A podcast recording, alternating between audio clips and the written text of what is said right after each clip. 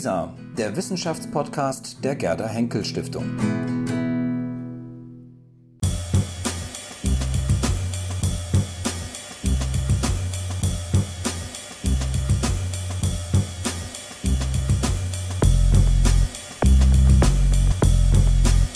Ja, wir sind hier zu Gast im Institut der deutschen Wirtschaft bei Ihnen, Herr Professor Hüter. Vielen Dank, dass wir hier sein können. Wir würden gerne mit Ihnen über einige Themen sprechen, über aktuelle Themen, aber vielleicht auch ein bisschen über allgemeinere Themen. Sie haben sich jüngst geäußert, ähm, sind mit einer Frage verbunden worden, Flüchtlinge-Thema. Ähm, was machen wir mit den Flüchtlingen? Ähm, Sie haben vorgeschlagen, man sollte sie möglicherweise als künftige Arbeitskräfte betrachten und dann auch vielleicht eher nach Ostdeutschland in die regionalen Gebiete kanalisieren. Das war ein Hinweis, der auch ein bisschen provozierend gedacht war, weil ähm, natürlich Flüchtlinge im Zusammenhang insgesamt mit Zuwanderung gesehen werden müssen. Und ähm, Deutschland ja gerade erlebt, auch im letzten Jahr schon erlebt hat, dass Zuwanderung auf einmal wieder bedeutet, eine halbe Million kommt netto hinzu. Das war noch 2008, 2009 völlig anders. Da haben wir eine äh, auf die Zuwanderung betrachtet stabile, unveränderte Bevölkerung gehabt. Jetzt im Nettoeffekt.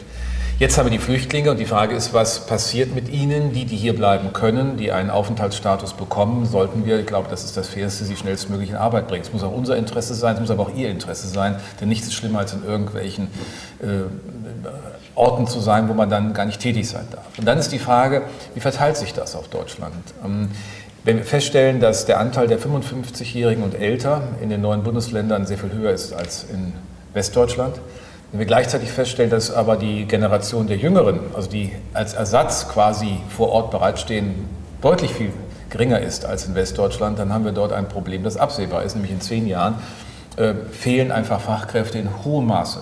Und niemand wird heute schon äh, in die neuen Länder hinein investieren, der eine längere Perspektive hat der überlegt, ob er einen neuen Standort entwickelt, wenn er genau das weiß und wenn er nicht weiß, wie er mit diesem Fachkräftethema umgehen kann. Insofern war der Hinweis, äh, dass wir darauf zu reagieren haben und dass wir darauf auch natürlich sehen müssen in einer Region, die keine Ausländererfahrung hat. Wir haben unter 1% Ausländeranteil oder Migrationsanteil. Das ist natürlich etwas, was ähm, für äh, uns Westdeutschland, die wir gelernte Westdeutsche sind, so nicht mehr vorstellbar ist, aber was natürlich für die ähm, neuen Ländern noch ein Riesenschritt ist. Und deswegen muss man sich auch mal darauf vorbereiten. Deswegen diese etwas provozierende Formulierung. Spricht das denn nicht eher dagegen, wenn man weiß, sozusagen, wie gerade, im, wenn Sie sagen, es gibt wenig Erfahrung mit Menschen aus anderen Ländern im Osten Deutschlands, ähm, gerade sie dorthin zu verteilen? Nein, wir haben ja erlebt in den letzten Wochen, dass äh, auch in den neuen Ländern Flüchtlinge nicht nur so begrüßt worden sind wie in Heidenau, sondern auch äh, mit äh, hohem Zutrauen, mit, mit Freundlichkeit, mit Hilfsunterstützung, mit enormem Engagement.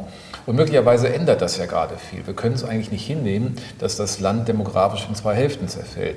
Denn es ist dann ja so, dass diejenigen, die zuwandern, ohnehin, nehmen wir es mal als allgemeines Thema jenseits der Flüchtlinge, dahin gehen, wo schon Zuwandernetzwerke sind.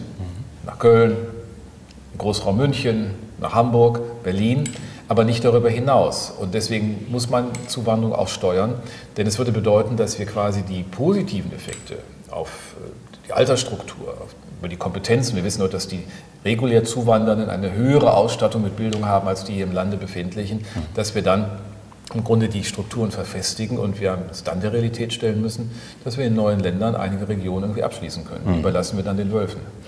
Wie identifiziert man die Leute, ähm, je nachdem, was sie hat, äh, nach ihren Qualifikationen, nach ihren Möglichkeiten, die sie haben? Muss der Staat da mehr in Vorleistung treten? Es ist erstmal eine Aufgabe einer ähm, Sachstandsfeststellung, wenn man so will. Und es ist völlig richtig, wenn darüber diskutiert wird, das Bundesamt für Migration und Flüchtlinge in einen engeren Austausch mit der Bundesagentur für Arbeit zu bringen. Möglicherweise auch die Führung irgendwie äh, zu verbinden. Denn das muss gelingen, sehr früh sich anzuschauen, welche Kompetenzen liegen davor.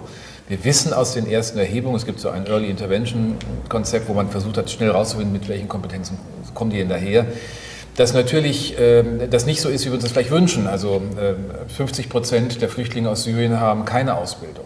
Da haben wir einen Riesenweg und deswegen ist ganz wichtig, dass am Anfang die Arbeitsagentur dabei ist. Das kann aber auch nur die Arbeitsagentur leisten. Ergänzen können dann solche Einrichtungen zu wie in Hamburg die Jobagentur, die im Berufsbildungssystem etabliert ist, um den jungen Menschen quasi einen, einen, einen Pfad zu eröffnen in unser Berufsausbildungssystem. Und all das müssen wir bündeln. Das ist eigentlich die große so administrative Herausforderung aus dem, was wir jetzt als Flüchtlingsstrom hier erleben. Mhm. Was müsste man erstmal, also was steht sozusagen ganz oben auf der Agenda, was mit den Flüchtlingen passieren müsste? Muss man ihnen Deutschkurse beispielsweise anbieten? Muss man ihnen Zugang zu anderen Bildungseinrichtungen verschaffen? Wie stellen Sie sich das vor? Also ganz wichtig ist Sprachkompetenz. Wir können es nicht zulassen, dass sie die Sprachkompetenz äh, nicht wirklich früh erlernen. Umso leichter ist es. Das ist das Erste, was geliefert werden muss. Und wir sehen ja ähm, beispielsweise, wie auf einmal Deutsch als Fremdsprache, als Studiengang in Universitäten ein neues Gewicht beginnt. Nicht? Früher waren das so die randständigen Dinge in der Germanistik. Das ist ganz wichtig. Da kann man Lehrer in erheblichem Maße mobilisieren, zusätzlich für diese Themen. Das ist das eine. Das zweite ist eine Berufsfähigkeit über Praktika. Äh, zu analysieren. Und da können Unternehmen auch viel tun, tun auch Unternehmen viel. Daimler beispielsweise, sehr früh angefangen, zu gucken, wie man Flüchtlingen, die einen entsprechenden erwartbaren Aufenthaltsstatus haben, dann auch mit Praktikumsplätzen äh, ins Unternehmen zu nehmen, um ihnen dann einfach relativ schnell zu sagen, was ist eigentlich die Arbeitswelt hier und sind sie dort anschlussfähig, was müssen sie tun, um da hineinzukommen. Also insofern ist das ganz wichtig und das Zweite ist natürlich, dass die Asylverfahren beschleunigt werden. Äh, das, was lange gefordert wird, das Bundesamt für Migration hat hier eigentlich, naja, in der ersten Hälfte des Jahres 2015, wenn wir sagen, nicht eine gute Rolle gespielt, hat eigentlich die Entwicklung nicht richtig gesehen, hat auch nicht darauf hingewiesen. Ähm, und äh, wir müssen einfach auch da sagen, wo es keinen Aufenthaltsstatus erwartbar gibt, muss auch der Abschiebebeschluss schneller herbeigeführt werden. Mhm. Wenn man das zu Ende denkt, ähm, müsste man ja eigentlich davon ausgehen, wenn man in diese Menschen investiert und die auch mit Bildung beispielsweise, ähm, äh, mit Bildungsangeboten bedenken möchte, ähm, dass sie wahrscheinlich länger bleiben werden. Ähm, die Frage wäre halt, in was Arbeitsverhältnisse würden diese Menschen kommen? Ähm, müsste man auch mehr sozialversicherungspflichtige ähm, äh, Arbeitsstellen wieder schaffen? Werden Sie in Zukunft möglicherweise auch unsere Renten bezahlen? Also wenn es gelingt, die Menschen, die zu uns kommen, in wettbewerbsfähige Arbeitsplätze zu bringen, größten Teil hoffentlich sozialversicherungspflichtig. Dann heißt das ja auch, dass wir ähm, in, in unserer Gesellschaft mit einer ja, auf die Alterung bezogene Struktur einen Impuls bekommen, der das ein Stück korrigiert. Und das ist natürlich für eine Volkswirtschaft insgesamt hoch bedeutsam, denn die Gesellschaft als Ganzes, äh, wenn wir sie als die autochtone Bevölkerung betrachten, läuft halt in ein enormes Alterungsproblem hinein. Das Schrumpfungsproblem ist das eine, das andere ist das Alterungsproblem. Und wenn da nicht gegengesteuert wird, äh, haben wir äh, Probleme äh, in der Produktivität, in der Wettbewerbsfähigkeit und dann werden auch Volkswirtschaften von Investoren nach solchen Profilen verglichen. Wo sind junge Volkswirtschaften und wo sind ältere und wie gehen die damit um? Insofern liegt hier natürlich in der Tat auch eine Riesenchance. Ähm, jenseits all der Probleme, und das kann man auch nicht kleinreden, ich will da auch nicht irgendwie mhm.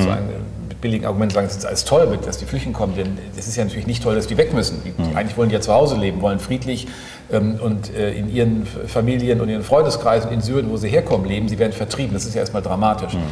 Dass sie sich für Deutschland entscheiden, ist dann für uns ja auch erstmal eine Prämierung. Da finde ich, hat die Bundeskanzlerin völlig recht. Und wenn es uns gelingt, ihnen hier eine Perspektive zu schaffen, dann haben wir Ende beide was davon. Insofern ist es natürlich ein langer Pfad, der ist, der ist sicherlich schwierig und äh, auch nicht einfach so schnell gemacht. Wir schaffen das schon, sondern das ist wirklich eine Anforderung an die Verwaltung, Anforderung an die Wirtschaft, aber vor allem auch an die Gesellschaft, ist zu akzeptieren. Sie ist ja sehr äh, positiv eingestellt. Die äh, demoskopischen Daten zeigen das. Wir haben so eine Art zusätzliche Arbeitsmarktdividende, nicht die hohe Beschäftigung, die wir seit 2005 jedes Jahr weiter aufgebaut haben, durch die Krise auch nicht wirklich geschmälert haben. Wir sind heute bei knapp 43 Millionen. Führt dazu, dass man sieht, das System ist flexibel. Man kann Dinge auch aufnehmen, man kann sie integrieren. Und deswegen ist die Reaktion auf Flüchtlinge in der großen Weite der Gesellschaft, zwei Drittel, ja sehr positiv. Mhm. Sehen Sie denn noch ein Potenzial, dass man weiter sozialversicherungspflichtige Stellen schaffen kann? Wir haben ja einen hohen Niedriglohnsektor inzwischen in Deutschland. Ähm, Gibt es da gegenläufige Tendenzen möglicherweise, dass das eine wieder zugunsten des anderen äh, ein bisschen wieder an Bedeutung verliert? Ich glaube nicht, dass der Niedriglohnsektor, der bei uns so bei 22, 23 Prozent liegt, äh, an Bedeutung verlieren wird. Wir haben in allen Gesellschaften ähm, ein solches Segment, äh, das war Mitte der 90er Jahre waren das 17 Prozent, bei uns ist es etwa im Laufe von zehn Jahren auf diese 22, 23 Prozent angestiegen und seit 2005 haben wir diesen stabilen Anteil dieser genannten äh, Größe. Ähm, das zu verändern, hieße ja hier nochmal ganz anders Bildungsinvestitionen. Das heißt aber auch eine Bereitschaft, Bildung zu tun bei den Betroffenen. Und was wir jetzt jüngst wieder aus einer Erhebung zur Weiterbildung sehen konnten, dass gerade die, die es am nötigsten haben, es am wenigsten tun. Das ist nicht immer nur die Verantwortung des Staates und der Gesellschaft. Wir sind äh, eine Gesellschaft auch von verantwortungsfähigen Individuen. Das heißt, jeder ist erstmal für sich auch verantwortlich, Weiterbildungsangebote auf und ernst zu nehmen. Wenn das aus objektiven Umständen nicht geschieht, muss man fragen, ob man die ändern kann. Aber grundsätzlich muss, diese, muss das gelten. Insofern glaube ich nicht, dass sich diese Relationen verschieben, sondern wenn es gelingt, hier äh, eine Integration vorzunehmen, dann werden wir genau das erleben, was wir in den letzten Jahren auch überlebt, erlebt haben und was viele nicht erwartet haben, nämlich einen Aufbau von sozialversicherungspflichtiger Beschäftigung. Denn in diesen 43 äh, Millionen sind weiterhin nur 22 Prozent Niedriglohnsektor, wie es auch schon bei den 39 Millionen waren. Ne? Also wenn man einfach mal die Größenordnung nimmt, ähm, die deutsche Wirtschaft ist hoch wettbewerbsfähig. Ähm, sie ist es vor allen Dingen durch die Art und Weise, wie sie produziert, wie sie es aus einer Vernetzung von Industrie- und Dienstleistungsaktivitäten tut. Und äh, offenkundig ist da auch derzeit nicht wirklich eine äh, ein Abbruch äh, dieses Pfades zu erkennen. Wir sehen paar Wolken, wenn man auf China schaut, wir sehen ein paar Fragen, wie die Emerging Markets sich ausstellen, aber ähm, die deutsche Wirtschaft fährt relativ robust und äh, das macht auch ein bisschen Mut. Insofern bin ich da ganz zuversichtlich. Die Unternehmen suchen händeringend Fachkräfte. Das ist fast in allen Regionen so. Und wenn wir hier einen Beitrag liefern können, dann heißt das natürlich auch Stabilisierung des Wirtschaftsmodells. Mhm. Bleiben wir noch mal ganz kurz bei den Arbeitsverhältnissen. Und Sie sagen gerade, Fachkräfte werden ja gesucht. Ähm, jetzt hat sich ja auch beispielsweise der ähm, äh, Hans-Werner Sinn vom IFO-Institut mhm. auch geäußert. Er hat beispielsweise gesagt, man müsste hier nochmal die, die äh, Mindestlohnregelung überdenken man könne eigentlich die Flüchtlinge nicht nach diesen Regelungen bezahlen. Wie sehen Sie das? Also die kommen natürlich aus, einem, aus einer anderen äh, gesellschaftlichen, auch ökonomischen äh, Orientierung und man muss einfach sehen, wenn wir wie schon benannt, bei den syrischen Flüchtlingen 50 Prozent haben, die keinerlei Ausbildung haben, dann setzen wir denen mit einem Mindestlohn von 8,50 Euro bei der erwartbaren Leistungsfähigkeit einfach eine Hürde, die sie aus dem Arbeitsmarkt ausschließt. Und insofern ist der Hinweis von Kollegen Sinn äh, sehr richtig. Der ist gesellschaftlich nicht leicht zu vermitteln, weil der Mindestlohn soll für alle gelten und will da jetzt gar nicht weiter über den Mindestlohn an sich diskutieren, mhm. aber wir haben eine Sondersituation, wo man wirklich ganz nüchtern fragen muss, wie bringen wir diese Menschen in den Arbeitsmarkt.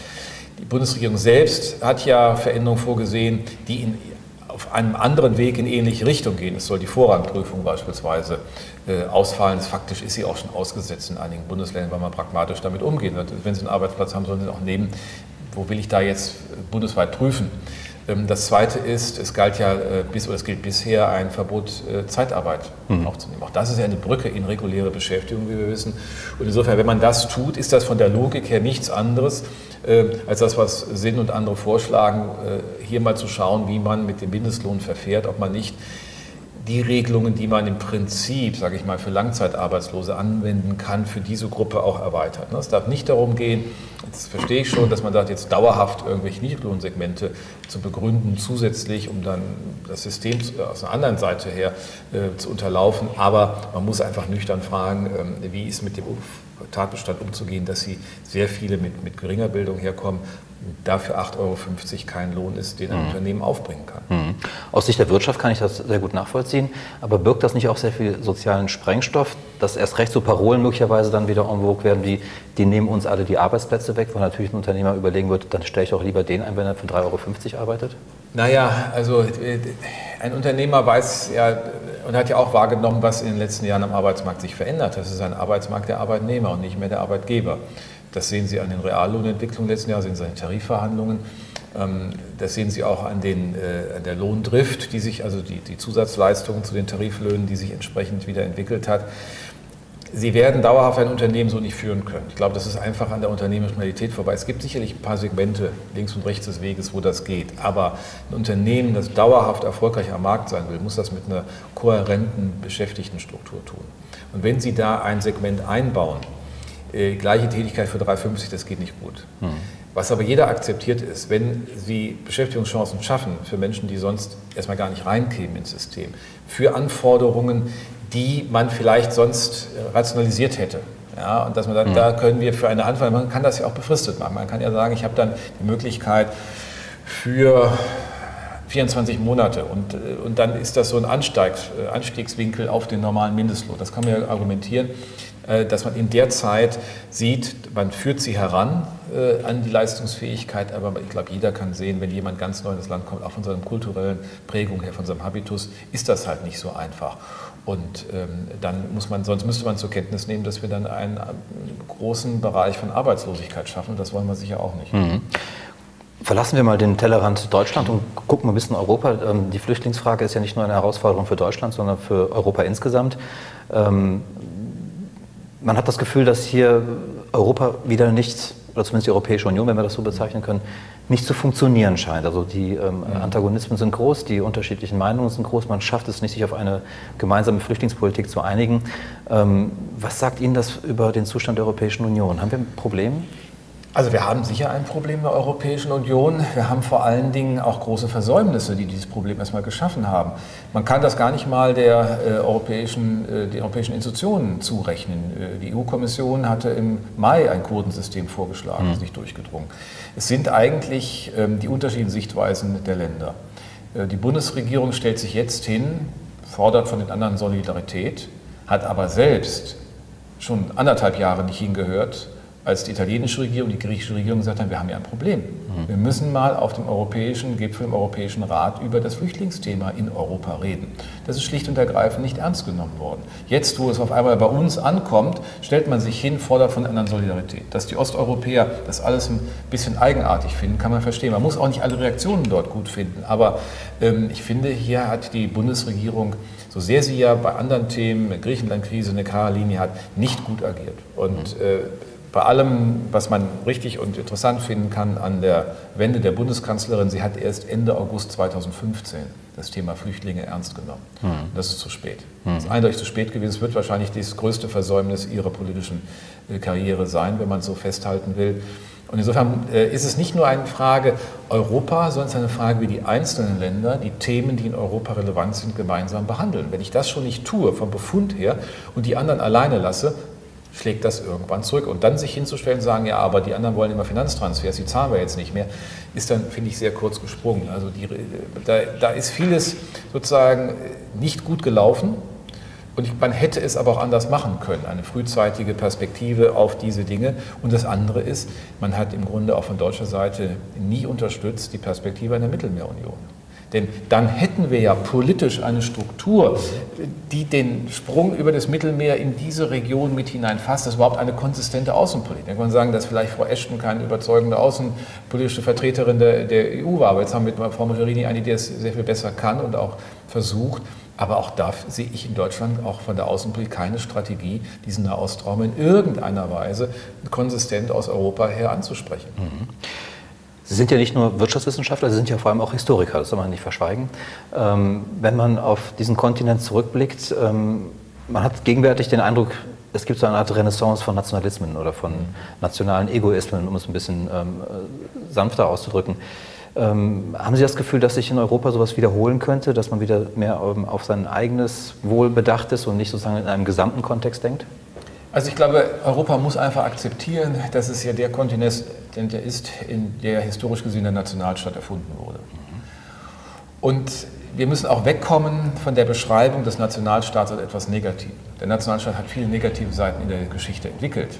Aber zunächst war er einmal die Durchsetzung von Freiheit. Nämlich die Freiheit und den Rahmen zu schaffen, ähm, autonome äh, Handlungen vorzunehmen in einer abgegrenzten, definierten äh, Gemeinschaft. Und insofern war der Nationalstaat in Europa immer auch äh, seit dem äh, 18. Jahrhundert äh, und früher schon etwas die Entstehung der Staatlichkeit ein Weg, der genau mit, mit diesen Freiheitsfragen, mit diesen Souveränitätsfragen verbunden war. Gleichzeitig hat er immer das Problem, dass er automatisch indem er sich definiert, auch eine Grenze definiert nach außen und über diese Grenze nicht kooperativ war lange Zeit, weil es ist manchmal zwingend. Ich muss mich erstmal bündeln, um dann, ne, das kann man historisch im 19. Jahrhundert gut nachvollziehen, man kann es jetzt gelegentlich nachvollziehen bei den nachholenden Nationalstaatsprozessen. Man hätte ja erwarten können, dass nach 1990 ähm, der ganze mittelosteuropäische Raum quasi hineinspringt nach Europa. Die haben zwar alle gerne den Weg genommen, aber sie haben ihn alle gemacht über Nationalstaatsbildung. Wir haben heute mehr Nationalstaaten in Europa als 1989. Das muss man ernst nehmen. Das ist auch nicht per se negativ. Es wird nur dann negativ, wenn man es nicht ernst nimmt und wenn man glaubt, das als ein Feindbild für Europa zu sehen. Europa muss mit dieser historischen Realität leben, dass die Nationalstaaten ein Ordnungsprinzip sind und ein Organisationsprinzip für ihre Gesellschaften und von daher aber fragen, was ist gemeinsam wichtig? Und äh, dann auch nicht zu überdrehen. Also wenn ich versuche, alles zu verschieben, äh, dann überfordere ich die nationalen Bereitschaften und auch die Möglichkeiten. Man darf ja nie vergessen, die Politik ist ihrer nationalen, im nationalen Souverän mhm. verantwortlich. Und wir haben keinen europäischen, wir haben doch keine europäische Öffentlichkeit. Der Weg wird noch lange sein. Und, aber um das nicht zu überfordern, muss ich ja zentrale Themen nehmen. Da wäre gerade die Flüchtlingspolitik, die Außenpolitik, vor allem die Sicherheitspolitik, die Außengrenzenpolitik eine, die Europa neu binden könnte. Ich glaube, wir reden manchmal an den verkehrten Stellen. Das ständige Rufen nach der politischen Union, die dann immer auch so undefiniert bleibt, was eigentlich sein soll, geht in die falsche Richtung, weil sie im Augenblick unklar ist, weil keiner weiß, was sind das für Souveränitätsrechte, wohin. Warum nicht klipp und klar mal ein Projekt nach vorne ziehen, das heißt, die Außengrenzen gemeinsam verteidigen. Wir wollen Frieden im Inneren, aber die Außengrenzen zu sichern heißt, wir sehen Europa als Ganzes. Das heißt aber auch ein Grenzregime, das heißt auch eine Asyl- und Flüchtlingspolitik, das heißt auch ähm, bei allen Verteilungen im Rahmen der nationalen Souveränität, der Zuwanderungsregeln, da etwas zu machen, was schon 19, äh, in den 50er Jahren vorgesehen war, nur leider 54, vielleicht weil es zu früh war, in der Pariser Nationalversammlung gescheitert ist, nämlich die Europäische Verteidigungsgemeinschaft. Mhm. Ähm, jetzt haben Sie viele Themen angesprochen, wo man sich in Europa eben uneins ist. Ähm, ein Beispiel war, beispielsweise, war unter anderem auch Griechenland, da hat es auch unterschiedliche Positionen gegeben, ganz zum Schluss jetzt äh, mit dem äh, Memorandum, das verabschiedet wurde. Ähm, wie ist das für die Wirtschaft? Beunruhigt das die Wirtschaft, wenn es in Europa mehr Zwietracht als Eintracht gibt? Naja, also ähm, wenn es Unterschiede gibt, ist es zunächst einmal interessant, weil man kann mit Unterschieden auch aus Unterschieden lernen. Wenn die Unterschiede, wie Sie sagen, zur Zwietracht werden äh, und dann Handlungsfähigkeit unterminieren oder Handlungsunfähigkeit begründen, dann wird es natürlich schon ein bisschen schwierig. Und man muss einfach sehen, wir sind in einer globalen Struktur, wo es am Ende um die Frage G2 oder G3 geht. Mhm. Und deswegen ist aus meiner Sicht die europäische Integration zwingend in einer vernünftigen Form, in dem eben genannten Zusammenhang ihrer historischen Hintergründe. Aber dass wir in dem Miteinander äh, Nordamerika und China äh, nicht isoliert äh, Deutschland mitstimmen kann, das wird ein Randthema bleiben, sondern es muss Europa als Ganzes werden. Und da muss Europa halt Themen der gemeinsamen äh, Verantwortung auch deutlich machen. Da wäre so ein Signal. Stellen Sie mal vor, es würde beschlossen, Europäische Verteidigungsgemeinschaft. Es würde übrigens auch tolle Nebeneffekte haben, weil der Haushalt in Griechenland gleichzeitig fast saniert wäre. Weil ich, die haben enorme Verteidigungslast. Mhm. Man könnte das sozusagen aus der Hand nehmen. Niemand äh, müsste das eigentlich das Problem sein. Natürlich können die Franzosen sagen, wir behalten uns noch ein paar Truppen, wenn wir da mal in Mali wieder intervenieren. Das muss auch nicht unser Antritt sein. Aber die Verteidigung der Außengrenzen, das muss ein europäisches Regime sein. Und darüber würde man noch enorme Signale senden. Mhm. Ähm, Sie haben Griechenland angesprochen. Im Zuge der Diskussion um Griechenland ähm, gab es auch, ähm, wenn man so möchte, Bewegung in den Wirtschaftswissenschaften. Es gab unterschiedliche mhm. Positionen. Ähm, lange Zeit ähm, folgt man dem angebotsorientierten Paradigma. Jetzt haben sich viele Stimmen, auch gerade mit Syriza, mit Tsipras, ähm, äh, äh, sozusagen Gehör verschafft, äh, Varoufakis auch, die gesagt haben, wir müssen endlich davon wieder abkehren, wir müssen zurück zu einer möglicherweise eher nachfrageorientierten keynesianischen Wirtschaftspolitik. Ähm, aus den USA gibt es da viele Signale auch. Ähm, wie beurteilen Sie diese Diskussion? Ist da möglicherweise, schlägt das Pendel immer wieder zurück oder ist das ein bisschen so ein kleines Lagerfeuer, was wieder auch ausgeht? Ich glaube eher letzteres, weil der ganze Umweg, den Griechenland über diese Rieser Wahl oder Regierung äh, ab Februar ausgelöst hat, hat ja am Ende zu keinem anderen Ergebnis geführt. Es ist das Paket, was im August verhandelt wurde und unter das die Unterschrift gesetzt wurde, ist ein Anpassungspfad, der von der gleichen Logik getragen ist. Man muss in den Ländern die Strukturreform machen. Und äh, das heißt in der Tat Angebotspolitik. Das ist aber keine Austerität. Wenn ich Märkte öffne, schaffe ich Freiraum für unternehmerisches Handeln. Wenn ich Verwaltungsprozeduren verlässlich mache, wenn ich sie beschleunige, wenn ich öffentliche Infrastruktur äh, gut aufbaue, dann sind das alles wichtige Voraussetzungen für privatwirtschaftliches Handeln und darüber entstehen am Ende wettbewerbsfähige Arbeitsplätze, nicht im Staatssektor. Und ähm, daran hat sich eigentlich nichts geändert. Und gleichzeitig müssen sie ihren Haushalt sanieren. Das Ziel ist, dass Griechenland sich wieder alleine an den Kapitalmärkten äh, refinanzieren kann, beziehungsweise seine aufgetürmte Schuld refinanzieren kann.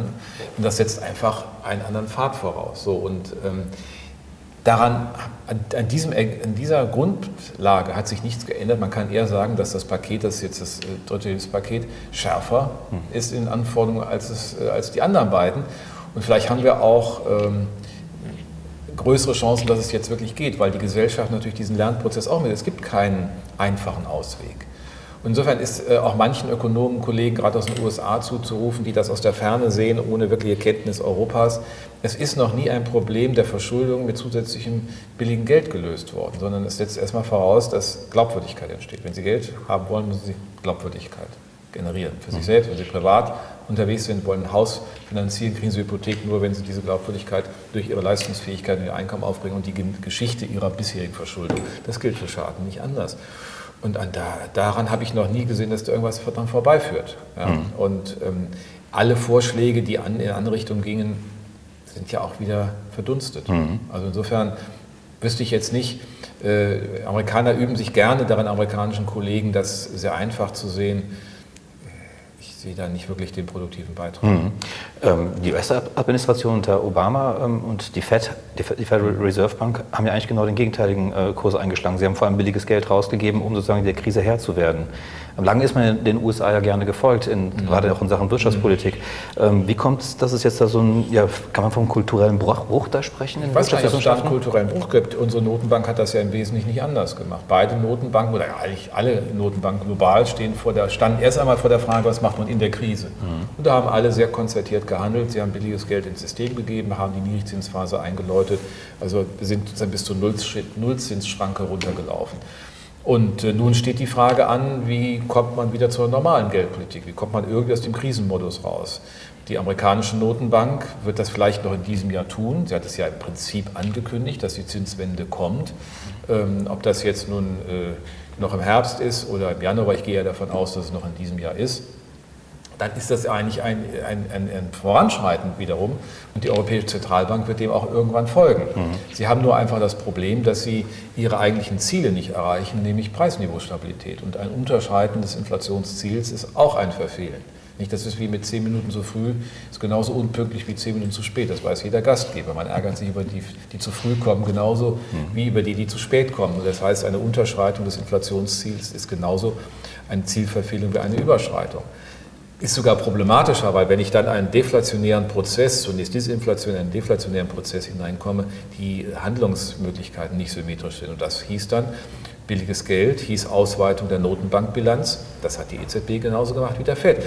Da ist, es, da ist auch kein kultureller Bruch. Der Bruch ist eher an der Stelle, und da bin ich fast eher amerikanischer Ökonom als, als Deutscher, denn die große Mehrheit der deutschen Ökonomen äh, kritisieren die EZB fundamental. Mhm ich sage eher, sie ist in einem Dilemma und sie muss handeln. Das Nichthandeln wäre aus meiner Sicht nicht die bessere Option, zumal es jetzt darum gehen muss, über diesen Weg ja am Ende auch eine Normalisierung der Zinsstruktur wieder hinzukriegen. Also insofern differenziert sich das eigentlich aus. Ja, aber es gibt eher manchmal auch mentale Schranken in der deutschen ökonomischen Debatte nach dem Motto, es äh, kann nicht sein, was nicht sein darf. Hm. Vielleicht können Sie mir eine Sache erklären. Sie haben das gerade mit Deutschland angesprochen, als Deutschland auch in der Krise war, als die Finanzkrise mhm. ausgebrochen ist, ähm, hat man in Deutschland ja eigentlich so reagiert ähm, mit einem Konjunkturprogramm, ähm, mit ähm, äh, Unterstützung des Arbeitsmarktes, indem man die Kurzarbeit beispielsweise geschaffen hat, unterstützt hat, ähm, hat man eigentlich sozusagen den staatlichen Eingriff ausgeweitet auf die Wirtschaft. Mhm. Ähm, in Griechenland fordert man genau das Gegenteil sozusagen. Wie kann man das erklären? Warum oder kann man das nicht miteinander vergleichen? es sind ja zwei unterschiedliche äh, Tatbestände. Was wir 2008 im Herbst erlebt haben, war ein abrupter Verfall gesamtwirtschaftlicher Nachfrage im globalen Rahmen. Mhm war selbst in der Aufsichtsrat eines Stahlwerkes. Wir haben zusehen können von Monat zu Monat, wie die Auslastung von knapp 100 Prozent auf 50 Prozent runtergegangen ist. Und zwar im Sinkflug. Wir haben das im Maschinenbau erlebt, wir haben das als zuallererst in der Automobilbranche erlebt und dann sozusagen die Kette durch. Ne? Das heißt, es war ein globales Krisenphänomen, man könnte auch sagen, eine globale Unordnung. Er war spontan durch die Verunsicherung aus den Finanzmärkten für alle Investoren am besten nichts zu tun. Das heißt, alle haben on hold gemacht und in dieser Zeit war es war kein Vertrauen in den Rahmen da. Da haben alle Staaten dann überlegt, was wir tun. Und wir haben, wir haben auch sehr früh gesagt, da muss dann keynesianisch gehandelt werden. Mhm. Hier ist wirklich eine keynesianische Situation. Das ist eigentlich die erste seit 1929. Mhm. Weil so abrupt, es war kein Konjunkturphänomen im Sinne einer Zyklik, sondern es war ein Verfall allen Zutrauens und ein Verfall aller zukunftsorientierten Handlungen. Und da ist der Staat reingegangen, hat durch Konjunkturpakete, durch Kurzarbeitergeld 100 und ähnliche Lösungen, durch äh, Kaufprämien wieder den Impuls mitgesetzt, die Wende ausgelöst und dann ist ab äh, zweiten Quartal 2009 peu à peu, aber relativ stetig äh, der Korrekturprozess eingesetzt worden. Die entscheidende Frage ist dann, wann höre ich auf? Mhm. Und es war in Deutschland sofort gesagt worden, es ist ein Paket auf zwei Jahre. Es muss zielgenau sein, aber es muss auch befristet sein. Das ist keynesianisches Handeln. Wir haben in Griechenland erlebt, dass dieses dann draufkam auf eine in ihrer Struktur nicht mehr finanzierbaren Staatstätigkeit. Und das ist ein strukturelles Phänomen. Das kann ich nicht mit kurzfristigen keynesianischen Argumenten beatmen. Deswegen ist es dann genau richtig, da das Gegenteil zu tun. Man muss, wenn man in einer solchen Situation ist, wo es gar nicht um Konjunktur geht, sondern um Wachstumsperspektiven, alles tun, dass das schnell wieder durch einen glaubwürdigen Rahmen der Institutionen, der, äh, der Rahmenregelungen auch äh, entstehen kann. Und deswegen ist man manchmal scheinbar, äh, muss man in der gleichen Situation was Unterschieds tun, aber es waren sehr unterschiedliche Situationen. Mhm. Erlauben Sie mir in dem Zusammenhang ein Gleichnis. Ähm, wenn man davon ausgeht, man hat einen Patienten, der Patient ist möglicherweise auch selbstverschuldet krank geworden, er hat zu viel geraucht, er hat zu viel Alkohol getrunken und so weiter und so fort. Ähm, es gibt eine Diagnose und dann gibt es eine Therapie. Mhm. Und ähm, die Ärzte verschreiben diese, diese, Therapie und merken nach fünf, äh, oder nach, erstmal nach zwei Jahren, dass es nicht wirklich besser geht, nach fünf Jahren, dass der Patient im Koma liegt. Ähm, und dann verordnet man die Therapie nochmal und verschärft sie auch noch. Mhm. Ähm, oder ist dieses, hinkt dieses Gleichnis? Ja, es hinkt etwas, weil ähm, natürlich äh, sind die Wirkungszeiten oder die Genesungsphasen bei Strukturproblemen größer als bei kurzfristigen Themen. Und sie sind umso langwieriger, ähm, wenn ich äh, nicht nur eine Krise der Staatsfinanzen habe, wie in Portugal, Irland und Spanien oder im Bankensektor, sondern wenn ich umfasst eine Krise der Staatlichkeit habe. Ich meine, das mussten wir ja eigentlich lernen, dass eigentlich Griechenland von vielen institutionellen Betrachtungen her nicht wirklich adäquat aufgestellt war, zumindest was den Standard der Europäischen Union eines modernen Staates angeht. Und insofern sehen wir ja auch, dass bei einem Patienten wie Spanien, bei Patienten wie Irland und Portugal die Dinge funktioniert haben. Äh, auch da bleibt als letztes immer noch der Arbeitsmarkt läuft nach. Aber wir haben in Irland äh, keine Programmstatus mehr, wir haben es in Portugal nicht mehr. Ähm, es sind gewaltige Veränderungen vorgenommen worden in den verschiedenen Segmenten, wo es notwendig war. Und man läuft noch ein bisschen das Thema der Bankensanierung, aber im Prinzip ist der Trendwechsel 2013 vollzogen worden. Wir sehen das in realen Exportzahlen. Wir sehen es auch am Arbeitsmarkt, aber da bleibt einfach der, da ist immer der nachlaufende Indikator mühsamer. Insofern ist ja gerade der Blick auf die Länder mit dem Befund verbunden, die Medizin oder der operative Eingriff, wenn man so will, hat gewirkt. Nur, äh, wenn Sie jemanden, der schwer krank ist, der sozusagen Kreislaufbeschwerden hat, äh, der äh, vielleicht Verengung der Herzkranzgefäße hat, wenn Sie dem aber nur, ich sag mal, billiges Geld anbieten im Sinne von Aspirin, da kriegen Sie den auch nicht fit. Das heißt, da müssen Sie schon mal reinpopeln, da müssen Sie da in die Herzkranzgefäße schon mal rein, ähm, damit das wieder läuft. Ja, und genau das ist der Fall in Griechenland. Mhm. Lassen Sie uns zum Abschluss nochmal von diesen ganz konkreten Dingen wegkommen und ein bisschen ja, ein bisschen philosophisch werden. Ähm, die Wirtschaft, wozu ist sie eigentlich letztendlich da? Ähm, stimmt das, was Adam Smith oder was die schottischen Moralphilosophen gesagt haben? Ähm, Eigennutzen äh, dient letztendlich am Ende dem Gemeinwohl. Ähm, man weiß, dass das Institut der deutschen Wirtschaft eher arbeitgebernah ist und wirklich, ich vermute mal, dass sie das wahrscheinlich unterstützen würden. Ähm, oder hat sich da inzwischen auch sozusagen vieles verändert in der Sicht, wie man das betrachtet. Also so eng äh, sollte es eigentlich keiner mehr sehen, denn wir wissen ja, dass auch Adam Smith zwei große Werke geschrieben hat, nämlich den Wohlstand der Nationen, die Theorie der ethischen Gefühle und ähm, das auch eigentlich verschränkt zu sehen ist. Das System der natürlichen Freiheit, was er beschreibt, geht ja von der Überlegung aus, dass einmal die einzelnen Menschen am besten wissen, was sie können und was sie auch mit anderen einbringen können. Dem setzt man einen Rahmen. Der Eigennutz ist eine natürliche Antriebskraft, besser zu werden, sich voranzubewegen, möglicherweise im Vergleich mit anderen weiterzukommen. Aber was Sie auch gesagt haben, ist, wir brauchen gleichermaßen ein Bewusstsein darüber, dass wir halt nicht isoliert handeln, sondern dass wir in einem Hannah Arendt würde sagen, im öffentlichen Raum uns bewegen, indem wir gegenseitig permanent Probleme durch Aushandlungsprozesse, durch Kommunikation zu bewältigen haben. Wenn ich nicht diesen Blick habe auf das Gemeinsame, wenn ich nicht eine Sicht auf Mitverantwortung habe für dieses, dann funktioniert es nicht. Das ist unsere Position beim IW, ähm, wo wir das zuspitzen sagen, das eine ist die Selbstverantwortung, Freiheit und Selbstverantwortung, aber es muss zwingend der Begriff der Mitverantwortung dazu, Mitverantwortung für die gemeinsamen Dinge. Wer das nicht sozusagen in sich trägt, ähm, der glaubt, er könne sozusagen isoliert auf eigene Rechnung fahren. Das geht manchmal, es geht manchmal in einigen Nischen, aber es geht nie dauerhaft gut. Das ist unser Bild.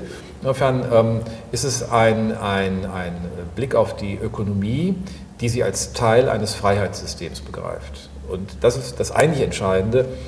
Politik Gesellschaft, Wirtschaft und Rechtssystem und Kultur müssen sozusagen in einer Konsistenz liegen. Das ist auch was Walter Eugen und andere, die uns ja ebenso wichtig sind, aufgeschrieben, die Konsistenz der Ordnungen. Und das ist, wenn man es nochmal weiterwendet, im Augenblick so spannend, wenn wir auf China schauen. Nicht?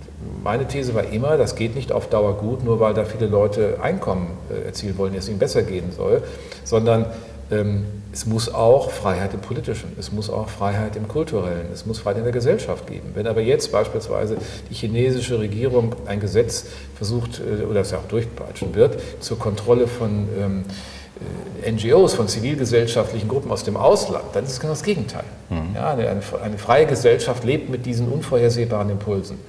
Und das macht es ja manchmal schwierig, aber das heißt auch, dass man am Ende die Dinge nicht auseinanderdividieren kann. Ich sage das auch gerne den Akteuren in der Wirtschaft.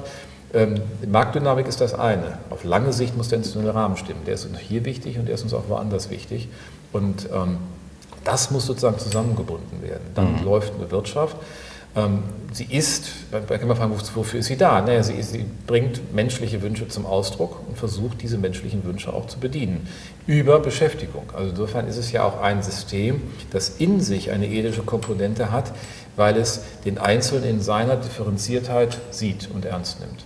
Würden Sie auch so weit gehen zu sagen, dass Wirtschaft auch Ungerechtigkeiten beseitigen muss? Dass sie diesen Auftrag auch hat?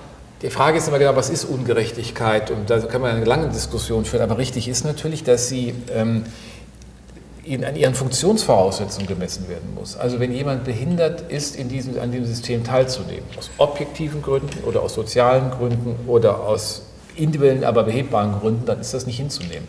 Da muss ich entweder Brücken bauen oder ich muss Öffnungen vornehmen, muss also die Einbindung, die Teilhabe am äh, öffentlichen Raum, das muss dann die Zielgröße sein. Und ähm, das heißt für mich erstmal die elementare Gerechtigkeitsaufgabe. Das heißt, über Bildungsangebote, über immer wieder eben eine zweiten, dritten Chancen in das System zurückzukommen. Also es darf, es ist nicht, Marktwirtschaft ist ein System, sagt man schön formuliert, wo jeder macht, was er will, keiner macht, was er soll, aber alle machen mit.